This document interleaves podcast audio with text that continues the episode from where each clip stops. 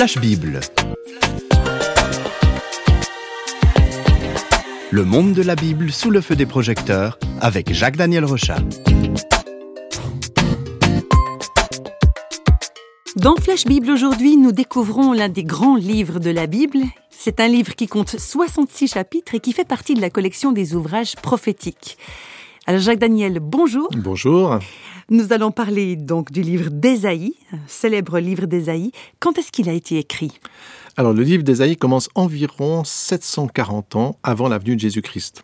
Alors c'est une période pas facile du tout parce que les Israélites ont perdu leur valeur morale et spirituelle et ils doivent aussi affronter des menaces, en particulier les menaces du tentaculaire et cruel empire assyrien qui va se développer à cette époque. Et c'est dans ce contexte que ce prophète commence à donner ses messages à Jérusalem. On se trouve en présence d'un homme inspiré qui est en prise avec une, une période cruciale, on vient de l'entendre. Qu'est-ce qu'il dit? Alors le nom Ésaïe euh, signifie l'éternel et le salut. Et ce nom convient très bien à l'auteur qui a la capacité de transmettre les sentiments et le message de Dieu. Donc c'est pas quelqu'un qui parle de lui-même, mais on va découvrir dans ce livre quelque chose d'assez étonnant où c'est vraiment, ce sont vraiment les sentiments de Dieu qui s'expriment. Dans le premier chapitre, Ésaïe va partager la tristesse de Dieu qui voit son peuple l'abandonner. Voilà ce qu'il dit. Cieux, écoutez, terre, prête l'oreille, car l'Éternel parle. J'ai nourri et élevé des enfants, mais ils se sont révoltés contre moi. Le bœuf connaît son possesseur l'âne la crèche de son maître. Israël ne connaît rien, mon peuple n'a pas d'intelligence. Alors c'est un véritable scandale, si on veut. C'est il y a quelque chose d'absolument fort dans ces paroles, cette attitude de rejeter totalement son Créateur. Euh, pourquoi? Donc là, on va on va sentir cette tristesse de Dieu qui voit finalement ses enfants, les personnes à qui il a donné la vie, s'éloigner de lui. Ésaïe poursuit avec un diagnostic finalement sur la santé de ce peuple qui s'est écarté de son Dieu. La tête entière est malade et tout le cœur est souffrant. De la plante du pied jusqu'à la tête, rien n'est en bon état. Ce ne sont que blessures, contusions et plaies vives. Votre pays est dévasté, vos villes sont consumées par le feu. Donc le, le diagnostic se confirme, c'est vraiment, c'est vraiment grave. Oui, et la sensibilité d'Esaïe lui permet de comprendre que le mal, c'est comme euh, une espèce de contagion, hein, comme un virus ou une gangrène. Voilà, ouais. exactement. Et finalement, ça va prendre tous les secteurs de la société. C'est ce que Ésaïe euh, perçoit. Et dans plusieurs textes, il va démontrer que Dieu est fatigué même par les cultes et pratiques religieuses qui ne changent rien et qui sont même elles aussi contaminées. Donc il y a toute cette apparence de religiosité, mais dans cette apparence-là ne se cache plus du tout la vraie piété. Alors, Ésaïe n'est pas simplement là pour dénoncer euh, le mal, mais il va aussi proposer des remèdes qui pourraient éviter à ce peuple de mourir. Voilà ce qu'il dit. Lavez-vous, purifiez-vous, ôtez de devant mes yeux la méchanceté de vos actions, cessez de faire le mal, apprenez à faire le bien, recherchez la justice, protégez l'opprimé, faites droit à l'orphelin, défendez la veuve. Alors ce sont de bonnes paroles et je pense que beaucoup de gens euh, souhaiteraient aussi qu'elles s'accomplissent aujourd'hui, qu'elles soient suivies. Mais à cette époque, les, hommes ne veulent pas du tout de ce bon traitement. La situation va donc se détériorer, ils ne veulent pas le médicament euh, suprême qui pourrait les guérir. Et Esaïe annonce donc ce qui va arriver aux villes d'Israël. Il annonce les destructions et les déportations à venir. Dès le chapitre 13, il donne aussi des prophéties sur les nations voisines et il va annoncer ainsi la chute de grands empires qui semblaient indestructibles.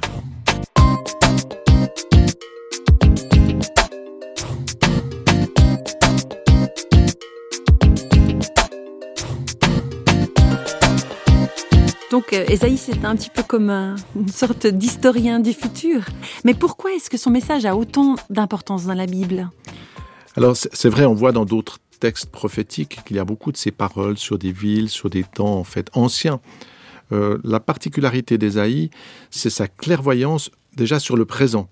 Il dévoile le mal caché, il encourage euh, les rois de Jérusalem, il annonce des événements qui vont se produire à court terme, il décrit des mouvements géopolitiques euh, à quelques mois ou quelques années.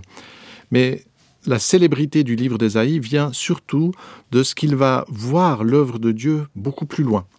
Ainsi, Ésaïe est l'un des prophètes qui annonce avec le plus de précision la venue du Messie, la venue de Jésus. C'est comme s'il voyait déjà, euh, Ésaïe, il est dans un temps difficile avec euh, toutes sortes de mal qui se manifestent, mais il voit plus loin.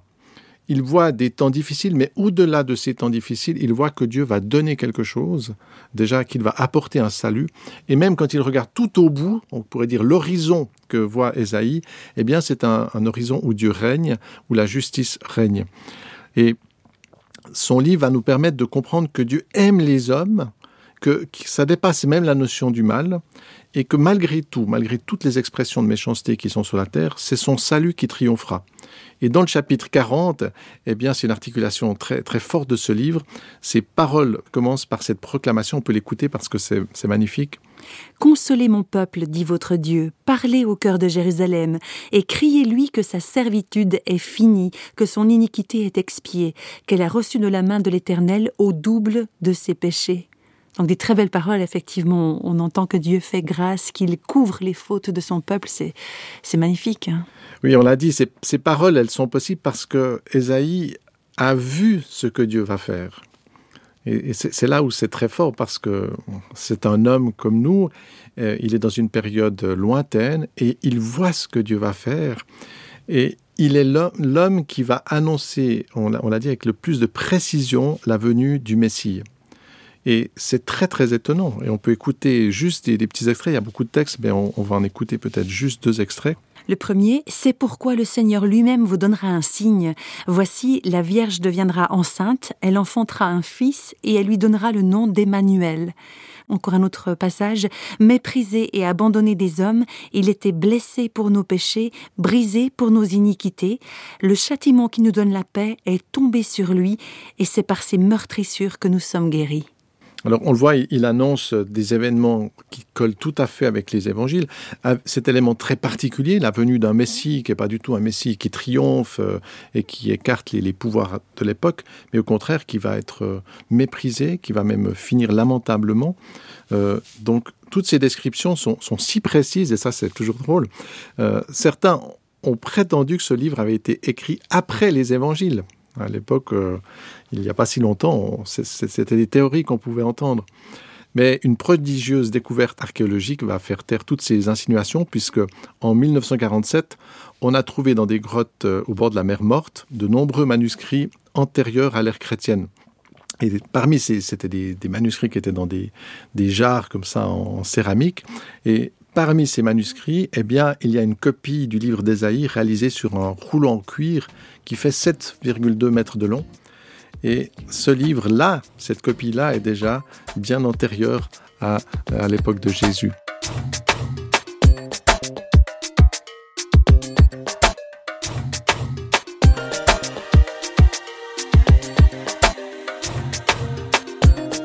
Ce, ce, livre d'Ésaïe qui annonce la venue du Christ, il a bel et bien été écrit avant sa venue. Hein.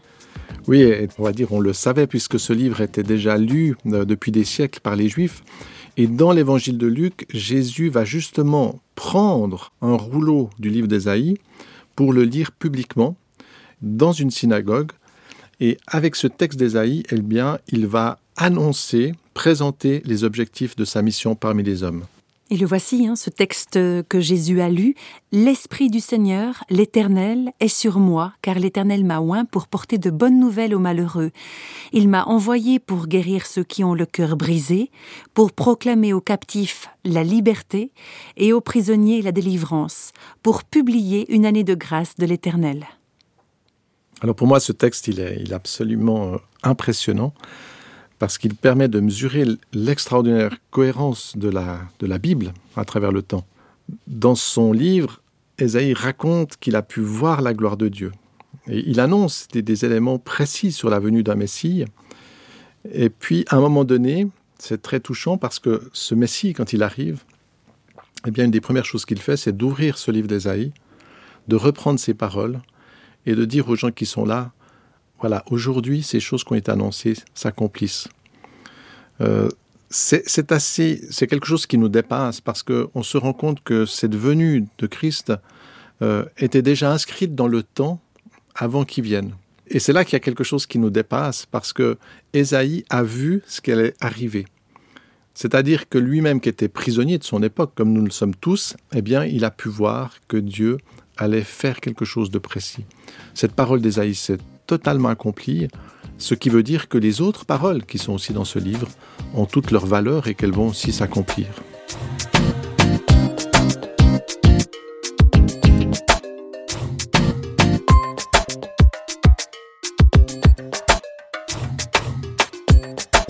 On a eu quelques minutes ensemble, on a juste eu le temps de goûter hein, à quelques extraits de ce beau livre d'Ésaïe.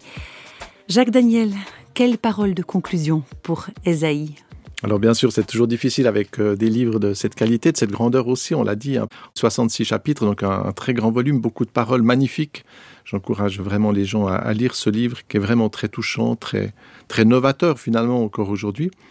Euh, a prophétisé durant une période d'environ 40 ans. Il a vécu dans une période tumultueuse et sombre. Il a côtoyé la méchanceté la plus abjecte des hommes, les injustices, la violence et les guerres. Pourtant, Ésaïe, c'était vraiment l'homme qui porte l'espérance, qui porte la lumière, et il annonce que cette lumière qui vient de Dieu est plus forte que les ténèbres qui envahissent la terre. Écoutons ce qu'il dit. Les ténèbres ne régneront pas toujours sur la terre où il y a maintenant des angoisses. Le peuple qui marchait dans les ténèbres voit une grande lumière. Sur ceux qui habitaient le pays de l'ombre de la mort, une lumière resplendit. En ce jour-là, les sourds entendront les paroles du livre et, délivrés de l'obscurité et des ténèbres, les yeux des aveugles verront. Alors le livre d'Ésaïe, c'est un chef-d'œuvre d'écriture. Il contient des, paroles bouleversantes. Et son message a, on le voit, ce message, cette annonce finalement de, cette, cette œuvre de Dieu qui vient, de cette lumière de Dieu qui vient, eh bien, ça nourrit l'espérance des Juifs et des chrétiens pendant des siècles, et en particulier dans les temps les plus durs. Il a encouragé des déportés, des souffrants, ceux qui cherchent à rester juste dans ce monde. Euh, Ésaïe annonce même que la terre sera détruite, ce qui peut paraître absolument catastrophique.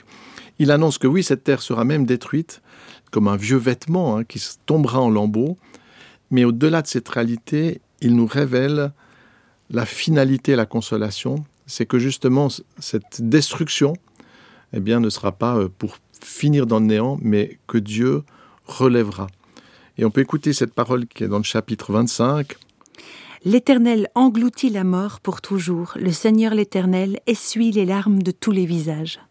Et ça, c'est très fort parce que Ésaïe va montrer que la puissance de Dieu, cette puissance de vie eh bien finalement c'est une puissance de résurrection qui a la capacité même d'aller dans la mort, dans la destruction la plus totale, et de relever les hommes pour qu'ils puissent être dans la lumière de Dieu. Donc c'est vraiment un livre à lire, à écouter, à méditer qui nous ouvre les yeux sur l'essentiel.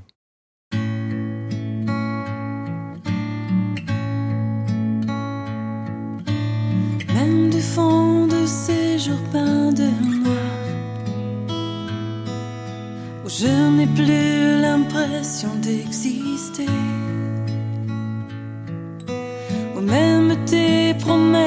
Sont dures à croire. Moi je veux continuer d'espérer.